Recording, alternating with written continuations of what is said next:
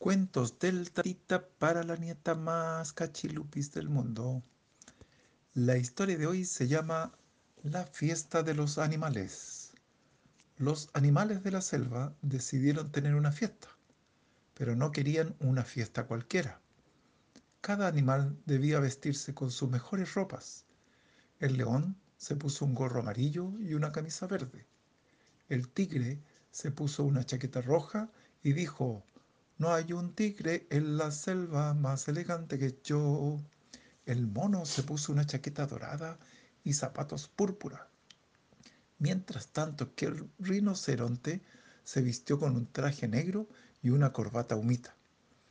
Cuando ya estaban todos por empezar la fiesta, los animales se dieron cuenta que no estaba el elefante.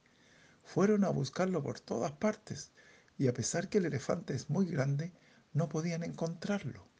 Finalmente, la serpiente lo encontró entre medio de unos cerros. Llamó al resto de los animales para que conversaran con el elefante. El elefante estaba muy triste. Al preguntarle al león por qué estaba triste, el elefante le dijo que se había probado distintos trajes, pero que como era muy grande, todos los trajes le quedaban chicos.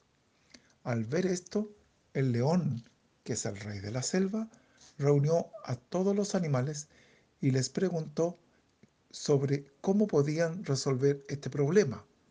El zorro, que es conocido como el animal más inteligente de la selva, dijo que cada uno trajera cualquier pedazo de género que tuviera en su casa. En pocos minutos llegaron muchos, pero muchos géneros de distintos colores y tipos. Se pusieron a trabajar y al poco rato al elefante le hicieron el traje más lindo y con más colores de la fiesta de los animales. Esto muestra que con la ayuda de todos se pueden resolver hasta los problemas más grandes.